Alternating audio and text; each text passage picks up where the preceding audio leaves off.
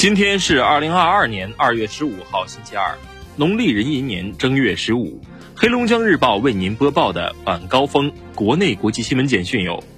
十四号，北京二零二二年冬奥会自由式滑雪女子空中技巧决赛在张家口云顶滑雪公园举行，中国选手徐梦桃夺得冠军，这是中国代表团在本届冬奥会上获得的第五枚金牌。追平了中国代表团冬奥会金牌数最佳战绩。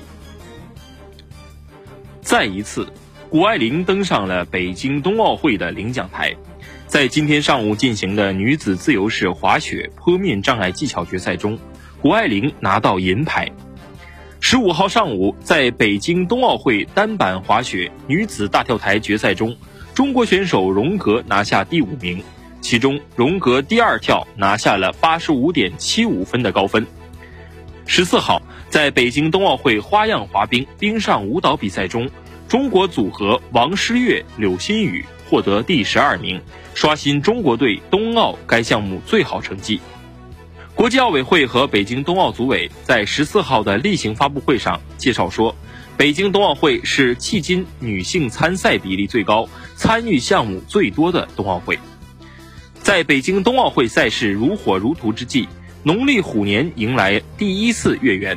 五星五环再携手，五湖四海共团圆。今天将产生九枚金牌，运动健儿将继续在北京冬奥会上为梦想而战。教育部十四号消息，第二轮双一流建设高校及建设学科名单公布，共有建设高校一百四十七所，北京大学、清华大学。自主建设的学科自行公布，第二轮建设名单不再区分一流大学建设高校和一流学科建设高校，将探索建立分类发展、分类支持、分类评价建设体系作为重点之一，引导建设高校切实把精力和重心聚焦有关领域方向的创新与实质突破上，创造真正意义上的世界一流。网络安全审查办法今天起开始施行。办法将网络平台运营者开展数据处理活动影响或者可能影响国家安全等情形纳入网络安全审查，并明确掌握超过一百万用户个人信息的网络平台运营者，赴国外上市必须向网络安全审查办公室申报网络安全审查。交通运输部等部门发布通知。网约车平台公司不得接入未取得出租车许可的驾驶员和车辆。近日，上海多个婚姻登记中心二月二十二号名额早已约满。据悉，二零二二年二月二十二号是星期二，也是虎年正月二十二，二喜因爱，被称为最充满爱意的日子。肯尼亚政府十四号在首都内罗毕举办中国肯尼亚二零一八年紧急粮食援助项目的第八批粮食捐助交接仪式。第八批粮食援助将用于缓解遭遇旱灾地区的粮食不安全问题。最近，美国和欧洲国家围绕乌克兰问题开展一系列外交行动。美国总统拜登十二号与俄罗斯总统普京通电话。称，如果俄方入侵乌克兰，将会立即付出沉重代价。对此，俄方官员批评美方的歇斯底里已经达到顶峰。欧洲国家虽然也与美国保持沟通、协调立场，但更倾向于为局势降温。分析人士指出，美国倾向拱火，欧洲国家倾向灭火，二者在应对乌克兰局势上的差异，暴露出双方分歧，各有各的算盘。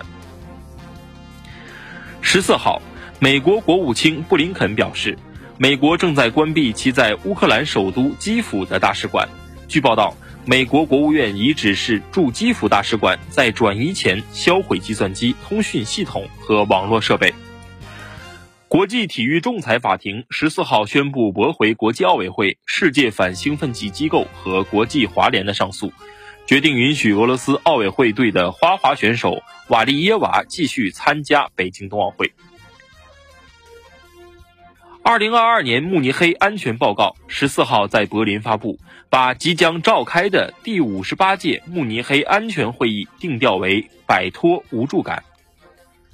韩国疾病管理厅十四号通报，韩国前一日新增新冠确诊病例五万四千六百一十九例，这是韩国单日新增病例连续第五天突破五万例。韩国卫生部门预测，鉴于传染性强的新冠病毒变异株奥密克戎毒株在韩国快速传播，未来日增确诊病例数将进一步攀升。一部近日在央视和 B 站播出。获得豆瓣九点八高分的纪录片《绿色星球》，让中国观众惊呼大开眼界。超高的摄影技术让原本静止的植物世界变得灵动起来，便是本片最为惊喜所在。